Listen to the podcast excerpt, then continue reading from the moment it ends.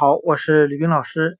今天我们来学习由 ache，a c h e，疼痛，它的扩展单词 ache，疼痛，它通常和表示身体某一个部位的单词合在一起，构成一个新的单词。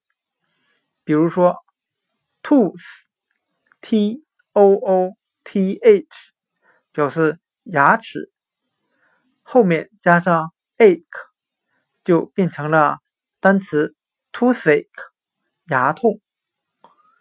另外，head，h e a d，头，头部，与 ache 合在一起，便构成了单词头痛。另外还有表示胃部的单词 stomach，s t o m。A c h 后面加上 ache 疼痛，便构成了新的单词 stomachache 胃痛。那今天我们所学的三个由身体的某一个部位加上 ache 疼痛构成的三个表示疼痛的单词：toothache 牙痛，headache 头痛。